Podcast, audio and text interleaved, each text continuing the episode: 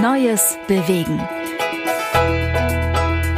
Der Podcast des Zukunftsnetz Mobilität NRW zur Mobilitätswende.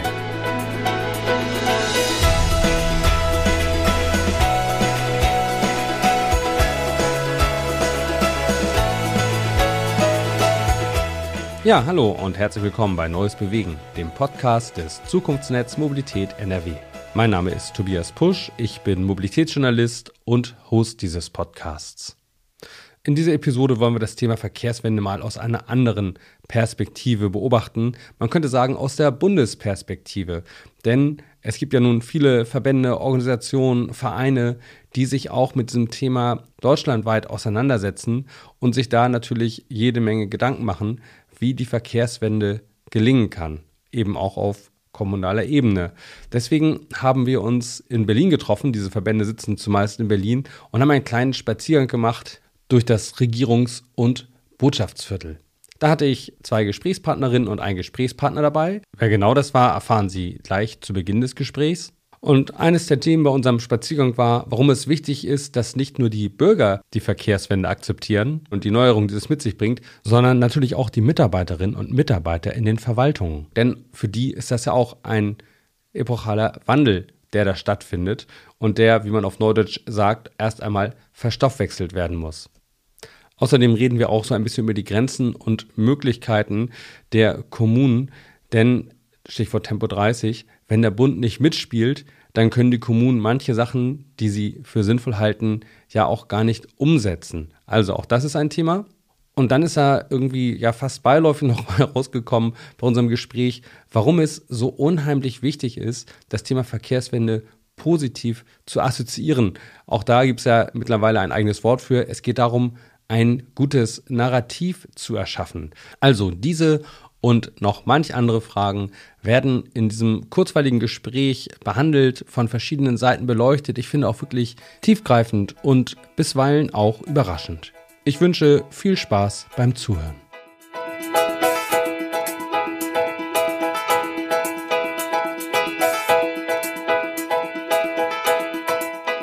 Ja, herzlich willkommen bei Neues Bewegen, die neue Episode. Wir machen hier so einen kleinen Spaziergang durchs Regierungsviertel mehr oder weniger und durchs Botschaftsviertel. Hier haben wir uns getroffen und werden jetzt hier ein bisschen gemeinsam rummarschieren. Jetzt aber zu den Gästen. Da ist zunächst einmal Anne Klein-Hitpass. Sie arbeitet am Deutschen Institut für Urbanistik, auch DIFU genannt. Das ist das größte Stadtforschungsinstitut im deutschsprachigen Raum. Es berät Kommunen bei zahlreichen heutigen und zukünftigen Aufgaben. Und Frau Klein-Hitpass ist beim DIFU die Leiterin des Forschungsbereichs Mobilität. Ja, hallo. Dann haben wir Jana Aljetz. Die ist Projektleiterin städtische Mobilität beim Think Tank Agora Verkehrswende. Und das Ziel des Think Tanks ist es, die Treibhausgasemissionen im Verkehrssektor auf Null zu senken. Hallo Frau Aljetz. Hallo, danke für die Einladung. Und dann haben wir hier noch Stefan Henschke. Stefan Henschke ist Geschäftsstellenleiter bei der DEPOM. Das ist die deutsche Plattform für Mobilitätsmanagement. Und das Ziel der Plattform ist es, die nachhaltige und umweltverträgliche Mobilität in Deutschland durch Mobilitätsmanagement zu fördern. Hallo, Herr Henschke. Hallo. Ja, Herr Henschke, die erste Frage gleich mal an Sie, und zwar das Thema Mobilitätsmanagement. Das geistert hier immer rum, auch beim Zukunftsnetz Mobilität immer wieder. Ich persönlich finde ja, das ist ein recht nebulöses Wort, Mobilitätsmanagement. Wenn ich jetzt meinem Sohn ein Fahrrad kaufe, ist das auch schon Mobilitätsmanagement oder was, was versteht man darunter? Naja, wenn Sie damit äh, gezielt die Rahmenbedingungen schaffen dafür, dass er mit dem Fahrrad unterwegs ist, dass er nicht mehr ähm, auf dem Rücksitz zur Schule fahren muss, äh, dann ist das sozusagen Mikromobilitätsmanagement, wenn Sie so wollen. Also Mobilitätsmanagement ist auch ein schwammiger Begriff, der ist auch nicht geschützt. Mhm. Ähm, aber wir haben uns eigentlich geeinigt auf eine Definition ähm, der Deutschen Forschungsgesellschaft für Straßenverkehrswesen, die im Kern einfach sagt, das Mobilitätsmanagement zielt auf eine ja, zielgerichtete und zielgruppengerechte Beeinflussung des Mobilitätsverhaltens. Das ist so die, die allgemeinste Formel. Aha. Und ähm, so wie wir es verstehen, ähm, ist, das, ist dieses Ziel natürlich ein, ein nachhaltiger Verkehr, das heißt mit weniger Pkw-Alleinfahrten. Ja, stimmt, man könnte es auch in die Richtung managen, dass alle Auto fahren. Nicht? Das ja, ist ja auch gemanagt. Also das heißt, das Gegenteil vom Mobilitätsmanagement ist also, jeder macht so ungesteuert das, was er für richtig hält? Äh, das Gegenteil wäre sozusagen ein, ein ungemanagter, ein, ein, ein Chaos. Äh, eine ungemanagte Mobilität, genau. Okay.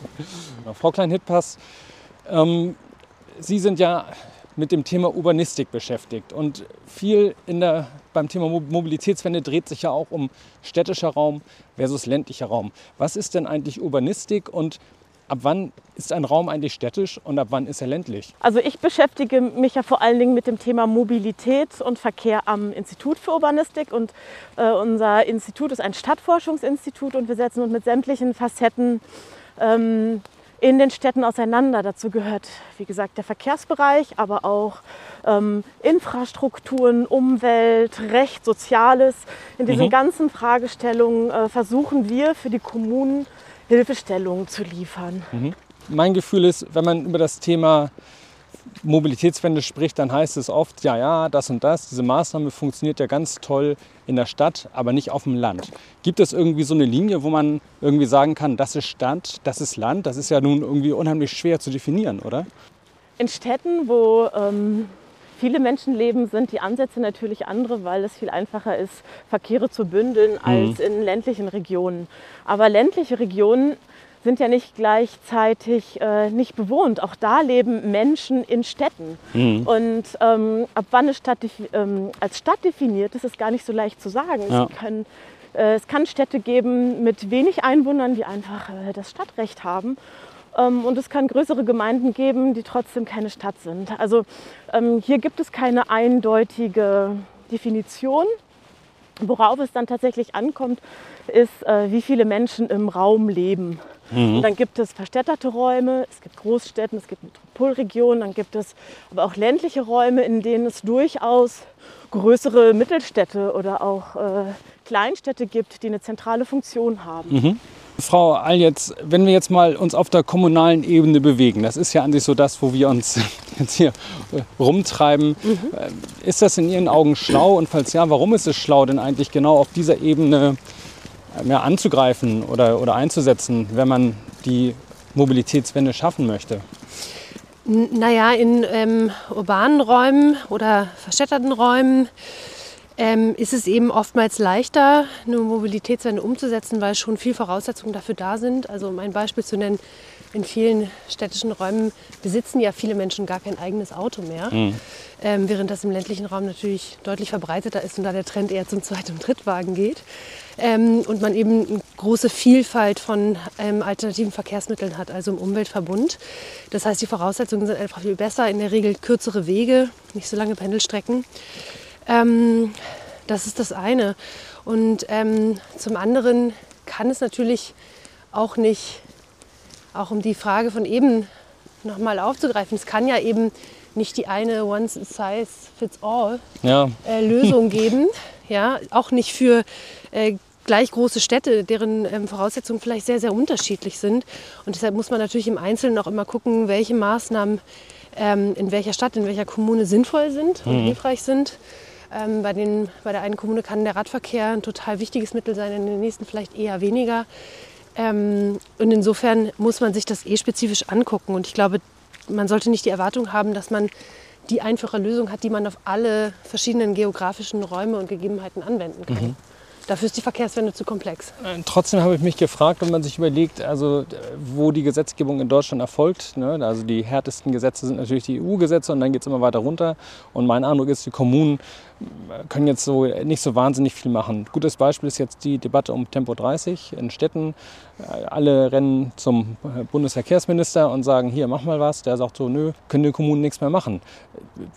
Ist es trotzdem richtig, so weit unten anzusetzen? Denn bestimmte Sachen lassen sich ja auch nicht umsetzen dann. Ja und nein. Ähm, also natürlich ist es richtig, dass der ähm, gesetzliche Rahmen ähm, vielfach vor allen Dingen von Bundesrecht ähm, bestimmt wird. Ähm, und bei Tempo 30 sprechen Sie genau das Thema an. Das ist im Prinzip ja die Spitze des Eisbergs. Ähm, viele Kommunen wünschen sich mehr Handlungsfreiheit bei der Anordnung von Tempo 30, weniger Beinfesseln und das eben dort einzusetzen, wo sie es für sinnvoll halten. Und der aktuelle gesetzliche Rahmen des Straßenverkehrsrechts ähm, ich glaube, hier wurde gerade ein Fuchs gesichtet. Oh, oh. hallo Fuchs. Wie schön, der Tiergarten ist Fuchs hier. Fuchs am Elektroroller hier. ähm, das aktuelle Straßenverkehrsrecht äh, hindert die Kommunen im Moment, äh, eine Mobilitäts- und Verkehrswende so umzusetzen, wie sie es für sinnvoll halten. Mhm. Und ähm, deswegen ähm, ist, glaube ich, dieses zweigleisige Fahren total wichtig. Einerseits zu gucken, wo können wir den gesetzlichen Rahmen verändern, auf Bundesebene, teilweise auch auf Landesebene. Mhm. Ähm, und wo kann man Kommunen, die eben ähm, willig sind, ähm, auch darin unterstützen, schon jetzt Maßnahmen zu ergreifen, mhm. ähm, die möglich sind. Ich wollte gerade sagen, im Rahmen des aktuell Möglichen immer. Genau. Ähm, mhm. Und tatsächlich halte ich das auch insofern für wichtig, weil die Menschen vor Ort wenden sich als allererstes an die Kommune und die wollen ja, dass ihre Kommune handlungsfähig ist. Mhm. Und das ist ähm, am Ende tatsächlich auch eine urdemokratische Frage. Ja. Absolut richtig, wobei ich tatsächlich auch an dieser Stelle festhalten will, dass die Kommunen durchaus schon einen Handlungsspielraum haben, in mhm. dem sie aktiv äh, sein können. Auf jeden ja, Fall. Also hm. es ist halt auch nicht zulässig für, aus kommunaler Sicht zu sagen, äh, wir müssen erst die Veränderungen im Gesetzesrahmen haben, bevor wir handlungsfähig sind. Denn die Kommunen können heute schon ganz viel machen, die können vielfältigste Maßnahmen umsetzen und das sehen wir ja auch bei den Vorreiterkommunen. Die schaffen mhm. das trotz des engen Rahmens. Nur okay. wenn wir diese Anpassung hätten, wäre es tatsächlich viel, viel einfacher. Mhm. Weil was äh, wir in den Kommunen sehen, wenn zum Beispiel ähm, Änderungen im öffentlichen Raum im Rahmen von Parkraummanagement, Parkraumbewirtschaftung umgesetzt werden sollen, müssen Kommunen immer ganz kleinteilig, akribisch nachweisen, dass in jedem Straßenzug ein gewisser Parkdruck herrscht. Das ist ein Beispiel. Ja. Ähm, und es ist wahnsinnig aufwendig. Das können die Kommunen in der Regel mit ihrem eigenen Personal oft gar nicht leisten. Also insbesondere nicht, wenn es kleine Kommunen sind. Mhm. Und das verzögert Prozesse. Also mhm. ähm, die Kommunen können viel machen, aber man könnte den Kommunen das Leben auch viel einfacher machen. So. Okay. Aber ich würde auch gar nicht so sehr nach den großen Lösungen ausschließlich gucken, sondern es gibt ja ganz viele ähm, verkehrliche Rahmenbedingungen, die von Kommunen geschaffen, gestaltet und umgestaltet werden. Also vom öffentlichen Nahverkehr über die Fahrradinfrastruktur ähm, bis zum Angebot an Sharing-Lösungen und so weiter. Also es gibt so viele Rahmenbedingungen, die Kommunen mhm. gestalten und mitgestalten. Es gibt so viele lokale Akteure, die Verkehr verursachen, von Betrieben über Schulen bis Krankenhäusern, wo die Kommune einfach viel näher dran ist als, als das Land oder erst recht der Bund.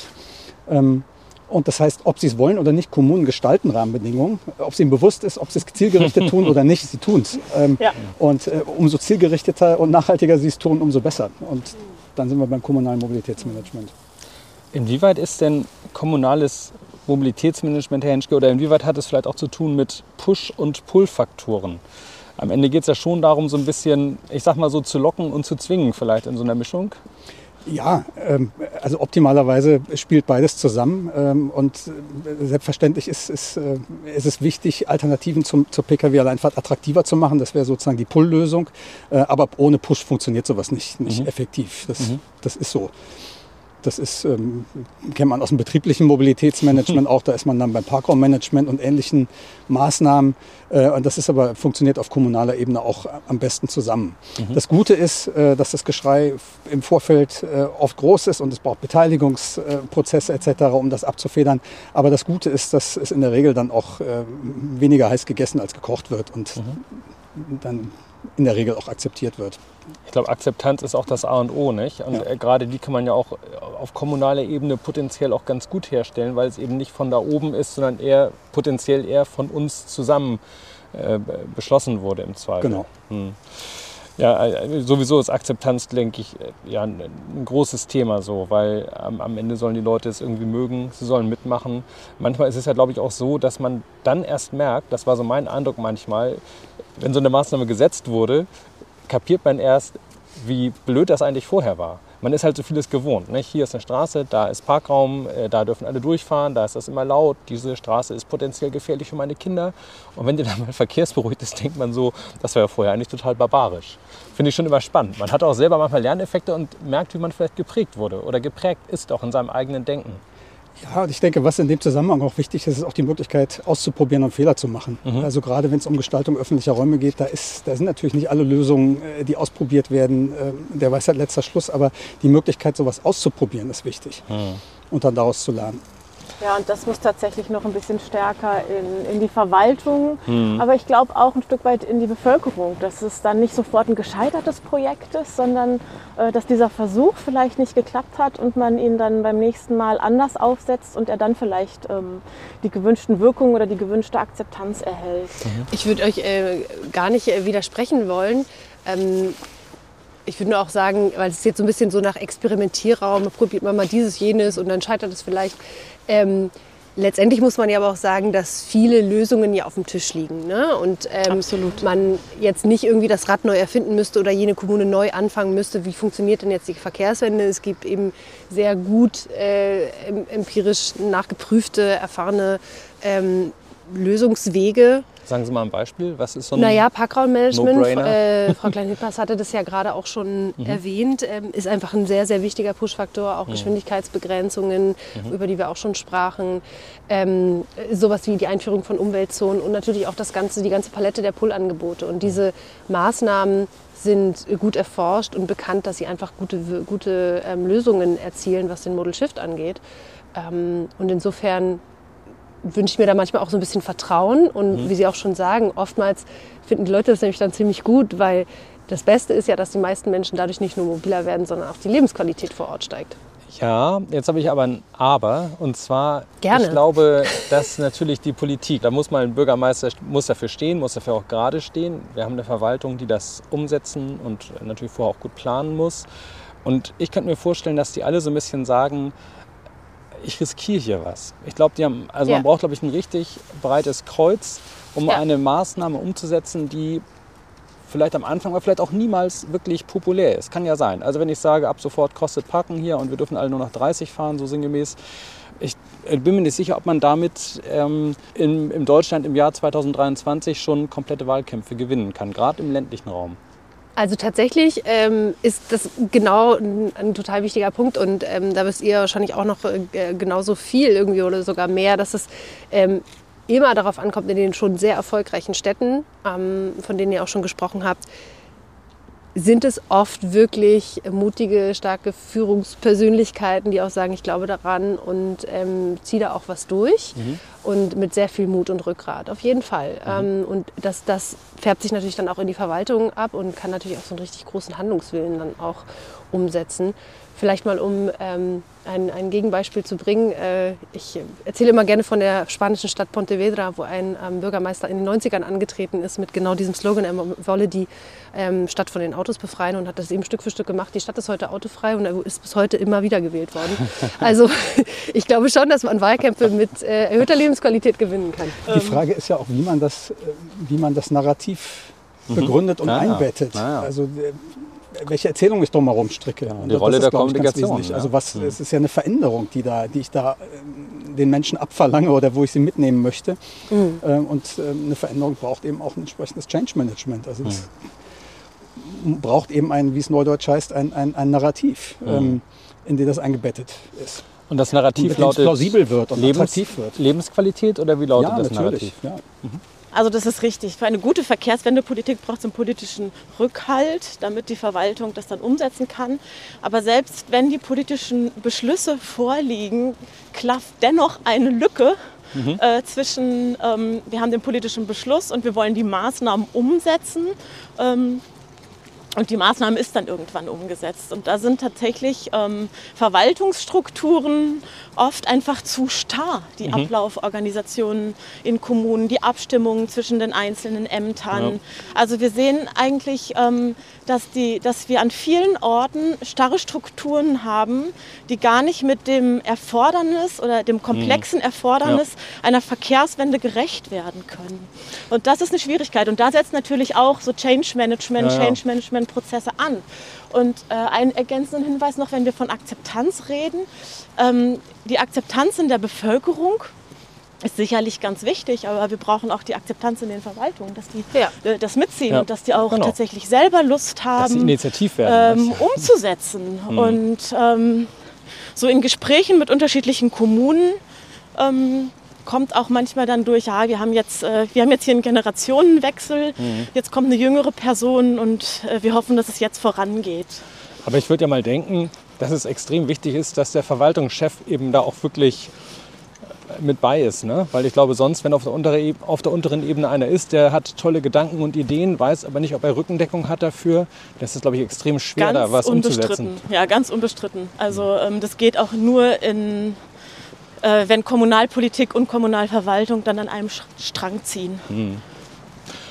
Und äh, dann ist ja eigentlich, also wenn man gerade mal einfädelt beim Zukunftsnetz Mobilität, ist das ja an sich genau das, was Sie gerade gesagt haben. Oder dass in den Kommunen auch sowas wie eine Vernetzung stattfindet oder dass sozusagen jemand einen Querschnitt bildet und ähm, so diese Denksilos, die in der Verwaltung zwischen den verschiedenen Abteilungen vielleicht bestehen können, auch mal aufbricht und dass man miteinander ins Reden kommt und gemeinsam Ideen entwickelt, oder?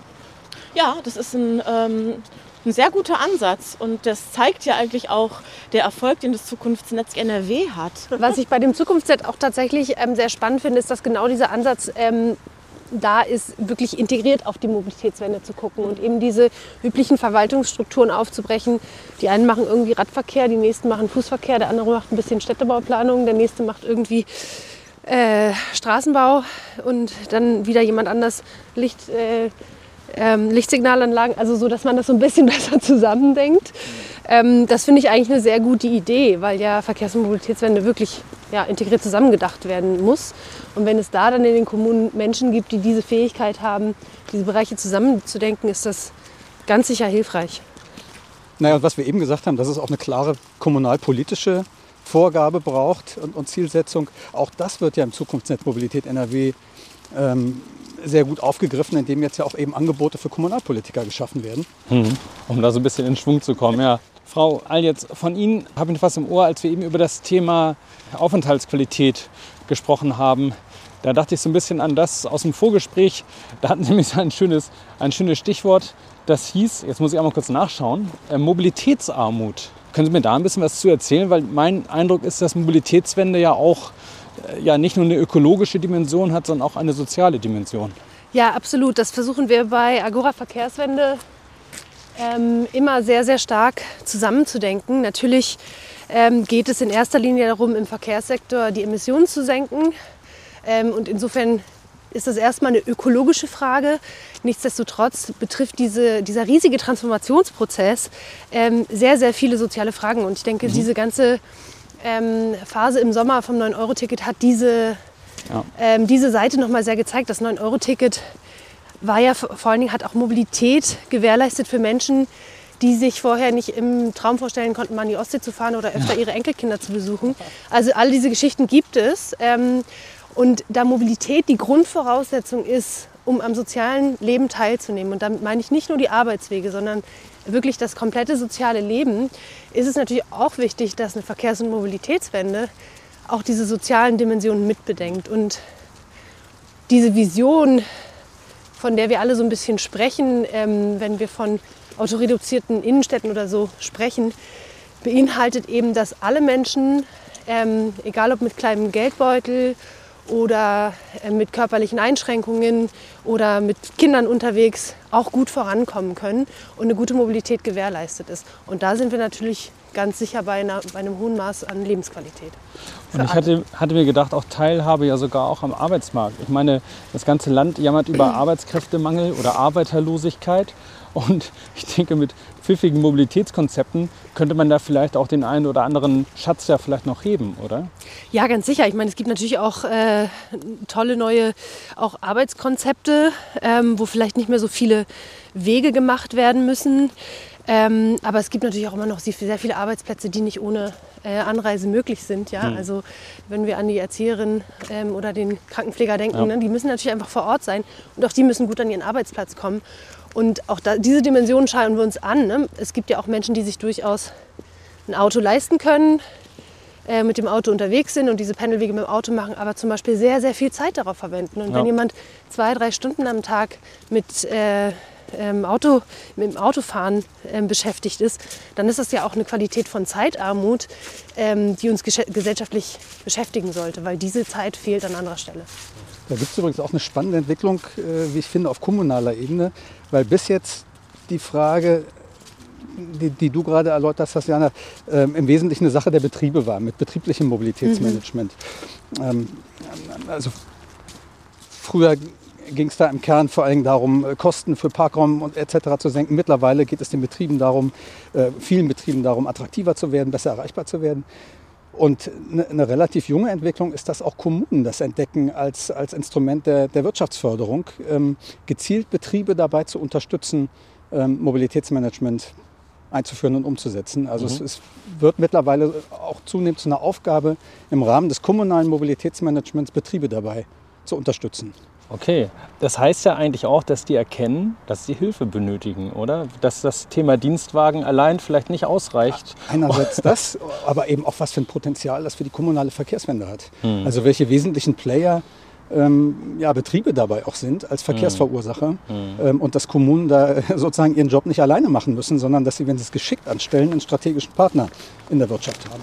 Aber treffen sich da nicht zwei Sphären, die beide mit einem völlig neuen Thema konfrontiert sind. Also ich kann, ich kann, mir das kaum vorstellen, dass der eine dem anderen hilft, denn es sind doch beide noch relativ unerfahren in diesem Bereich äh, der neuen Mobilität, oder? Naja, das, das führt zu einem Punkt, den finde ich auch das Zukunftsnetz äh, Mobilität NRW ganz vorbildlich angeht, nämlich die Frage der, äh, des Know-hows und, mhm. der Qualifizierung. Also ein ganz wesentlicher Bestandteil des Zukunftsnetzes ja, sind ja die Qualifizierungsangebote für Kommunen ja, ja. Ähm, und andere Akteure. Und ähm, also das ist ein, Riesenproblem, dass, dass die entsprechenden Verantwortlichen in Kommunalverwaltungen, äh, dass denen oft das entsprechende Know-how fehlt. Mhm. Und das ist äh, nicht nur das technische Know-how, sondern es sind eben auch äh, äh, Soft Skills, die da erforderlich sind, um mhm. sowas ähm, erfolgreich einzuführen und umzusetzen. Und genau das, äh, genau das Problem geht ja das Zukunftsnetz an mit, äh, mit den Qualifizierungsangeboten für Kommunen. Haben Sie denn so ganz generell alle drei den Eindruck, dass, die, dass es bei den meisten Kommunen schon einen Klick gemacht hat? Dass also eigentlich alle schon wollen und manche vielleicht einfach nur noch nicht ganz so genau wissen, wie? Ja, eigentlich schon. Also wenn, wenn man sich mal die Diskussionen in den Kommunen vor sechs, sieben, acht Jahren anhört, hm hatte man auch vielfach noch Probleme mit dem Begriff Verkehrswende. Mhm. Und äh, jetzt ist das tatsächlich auch bei vielen kleineren Städten ähm, ja, Programm, würde ich sagen. Mhm. Jetzt ist das auch erstmal einfach ein schillernder Begriff und mhm. vielleicht ist man für eine Verkehrswende, weil man kann in Zeiten der Klimakrise auch nicht dagegen sein ja. und äh, die Städte sind ähm, sicherlich auch unterschiedlich engagiert, aber grundsätzlich würde ich sagen, passiert ganz viel und ich finde, das ist auch tatsächlich zu würdigen ähm, wenn man es positiv sagen möchte und wenn man das jetzt auch gerade mit Blick auf die Herausforderungen, vor denen wir stehen, betrachtet, geht es natürlich alles auch viel zu langsam. Ja. ja. Es ist, ich habe wirklich das Gefühl, es, es wächst ja sozusagen nach. Ne? Also von unten kommt da was, aber das kommt eben nicht von heute auf morgen, sondern das dauert. Insofern, Herr Henschke, noch mal kurz zu Ihnen. Ich finde das total witzig. Ich habe bei Ihnen gesehen, dass Sie auch Mobilitätsmanagement, glaube ich, für Kinder anbieten, oder? Ist das richtig? Ja, es gibt ja mehrere große Handlungsfelder des Mobilitätsmanagements. Äh, das, eins der großen ist sicherlich das betriebliche Mobilitätsmanagement. Wir haben bis jetzt viel über das kommunale Mobilitätsmanagement gesprochen, aber ähm, ein ganz spannendes Feld ist tatsächlich auch das Mobilitätsmanagement für Kinder und Jugendliche. Ähm, spannend deswegen, ähm, weil es natürlich unsere VerkehrsteilnehmerInnen von morgen sind. Äh, das heißt, da geht es nicht nur um, äh, um nachhaltigen Verkehr heute, sondern eben auch darum, äh, die Weichen zu stellen für die Mobilität von morgen. Ja, Genau, da werden sozusagen die, die zukünftigen ja, Menschen mit Mobilitätsbedürfnissen geprägt, hoffentlich so ein bisschen genau. geprägt. Ja. Genau. Und, und lernen vielleicht auch Alternativen kennen. Wie macht man das denn mit Kindern? Also ich meine, Autofahren tun die ja eh nicht so oft, oder? Also selber? Naja, selber nicht, aber eben auf dem Rücksitz. Äh, es ist äh, natürlich schon immer noch ein häufiges Bild, das, das sogenannte Elterntaxi. Mhm. Ähm, und naja, der, der, der Kern des Mobilitätsmanagements für Kinder und Jugendliche oder sagen wir mal der, der Ausgangspunkt äh, sind oft äh, verkehrssicher, ist oft das Thema Verkehrssicherheit. Mhm. Ähm, also man will die, will die Unfallgefahr senken. Aber es birgt eben noch viel mehr Potenzial und, und es lässt sich noch viel mehr erreichen, ähm, auch über den Klimaschutz hinaus. Es geht, ähm, geht da, da zum Beispiel auch um ja, die Entwicklung von Kompetenzen, von individuellen Kompetenzen, ja, ja. psychischen, physischen, aber auch von mhm. sozialen Kompetenzen, ähm, die ich äh, natürlich auf dem gemeinsamen Schulweg zu Fuß, auf dem Fahrrad, im ÖV mhm. äh, wesentlich besser entwickle als auf dem Rücksitz äh, meines Elternautos. Ähm, das heißt, das hat, hat noch viel mehr Dimensionen als jetzt nur Klimaschutz und Nachhaltigkeit. Ja, und der, der Strauß der Maßnahmen, was sich da machen lässt, ähm, der ist recht groß und mhm. lässt sich so grob in drei in drei Bereiche, drei Felder äh, gliedern. Das eine ist tatsächlich Mobilitätserziehung, Verkehrserziehung. Mhm. Das ist ja auch nichts völlig Neues. Ähm, ja. Verkehrssicherheitsarbeit wird seit vielen Jahrzehnten gemacht. Ähm, aber sie entwickelt sich eben auch weiter. Also Mobilitätserziehung ist ein Bereich. Äh, dann natürlich alles, was ähm, so reinfällt unter ja, Verkehrsregelung. Mhm. Also da ist natürlich die Rolle der Kommunen ganz zentral. Also die Frage, wo gibt es ähm, wo gibt's, ähm, ja, Sicherheits, äh, Sicherheitsprobleme in, auf, auf Schulwegen. Äh, all das gehört dazu. Ähm, die Frage, wo können Elterntaxis, sollen Elterntaxis überhaupt äh, parken können oder nicht, all das, Verkehrsregelung. Ähm, und der dritte Bereich, ja, den würde ich mal so würde ich mal so subsumieren unter, unter Organisation und, und Information. Mhm. Ähm, also von der Erarbeitung von Schulwegplänen über ähm, entsprechende Kampagnen für die Eltern und die SchülerInnen. Ähm, und weiteren Maßnahmen. Genau. Ich glaube übrigens auch, dass die Eltern auch was bei lernen, nämlich wie man Kinder so ein bisschen loslässt ne? und den, die nötigen Flügel verleiht an der richtigen Stelle. Denn sowas wie Schulweg, äh, wenn ich mich daran erinnere, wie viele Leute früher selbst zur Schule gegangen sind, so als ich jünger war zum Beispiel, da ging das irgendwie auch. Ja, das ist heutzutage nicht mehr so en vogue. Das, das ist ja auch ein Teufelskreis. Also wenn man, wenn man die Eltern fragt, äh, warum, bringt ihr eure, warum lasst ihr eure Kinder nicht äh, zu Fuß zur Schule gehen oder mit dem Fahrrad, äh, dann kommt tatsächlich nicht selten die Antwort, das ist ja viel zu unsicher, weil da so viele hm, Autos unterwegs sind. Autos, ne? Ja.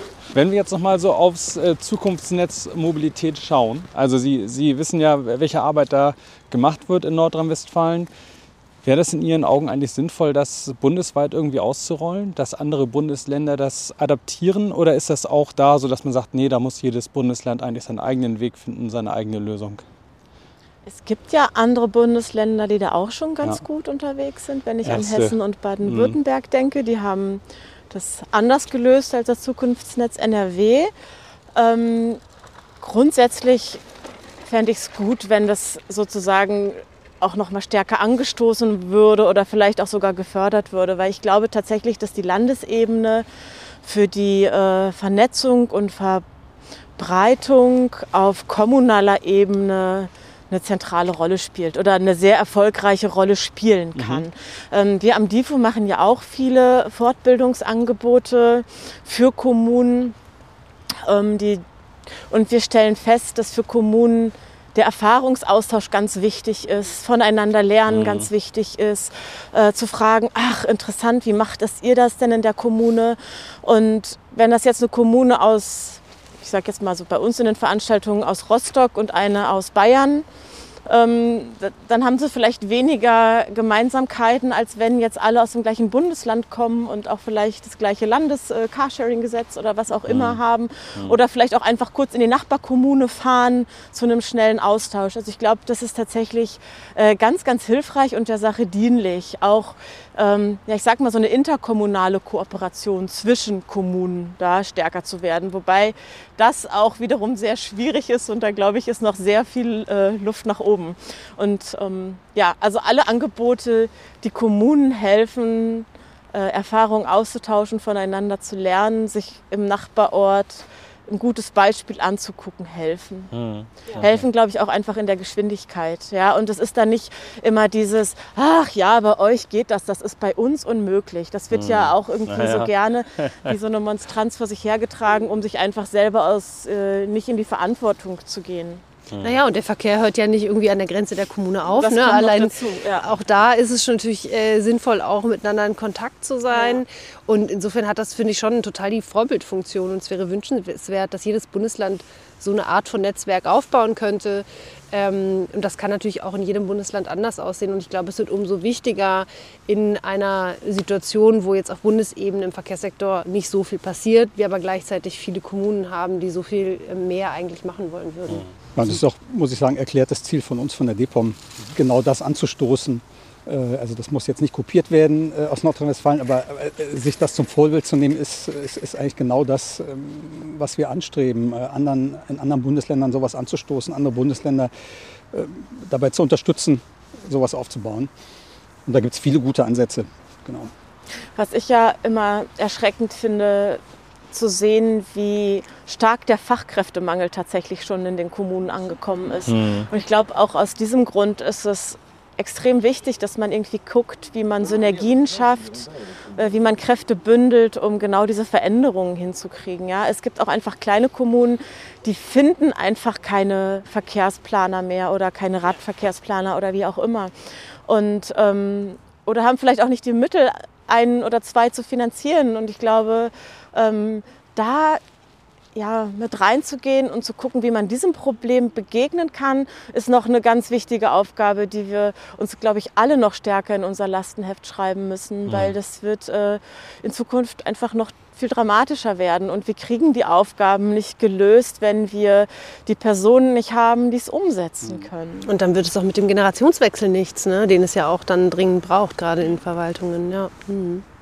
Wenn es jetzt vielleicht zum Abschluss äh, diese Frage noch, wenn es jetzt etwas gibt, was Sie sich noch vom Zukunftsnetz Mobilität NRW wünschen würden. Oder eine Sache, wo Sie sagen, ach, da hätte ich eine Idee, das könnte man noch machen, das wird da noch reinpassen. Dann wäre jetzt ein Augenblick eine Möglichkeit, das zu sagen. Also ich finde tatsächlich das Thema Fachkräftemangel und mhm. äh, vielleicht auch irgendwie Poolen von Kräften, die mhm. dann nicht nur einer Kommune, sondern mehreren Kommunen zur Verfügung stehen. Das mhm. finde ich tatsächlich, tatsächlich ein... Ähm, wirklich relevantes Thema. Das ist ja an sich die nächsthöhere Stufe der Vernetzung und der Zusammenarbeit eigentlich, oder? Dass man sich vielleicht sogar Kompetenzen und Fachkräfte teilt? Ja, da gibt es wahrscheinlich äh, viele Hürden, die das äh, erschweren. Mhm.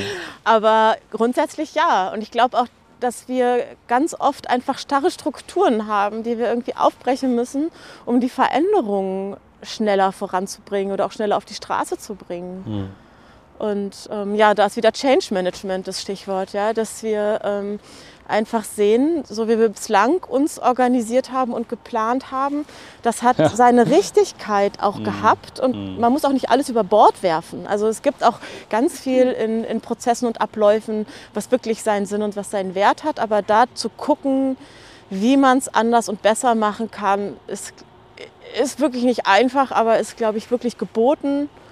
Und daher sind es tatsächlich tolle Angebote, die so Ländernetzwerke und speziell auch das Zukunftsnetz haben. Ja, ja und tatsächlich auch, auch Beratungen für andere Bundesländer vielleicht zu geben, an äh, Starthilfe für wie baue ich unser eigenes Landesnetzwerk auf. Warum tun Sie ja ganz intensiv. Das finde ich ja ganz toll, wie, wie, äh, ja, wie, wie, wie uneitel äh, äh, gerade Nordrhein-Westfalen sein, sein, eigenes Wissen auch teilt und, mhm. und, äh, und anderen Bundesländern, andere Bundesländer dazu motiviert und, und sie dabei unterstützt, Ähnliches zu schaffen.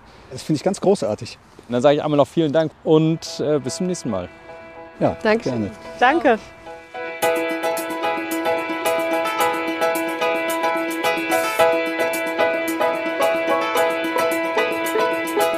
Das war Neues Bewegen, der Podcast des Zukunftsnetz Mobilität NRW zur Mobilitätswende.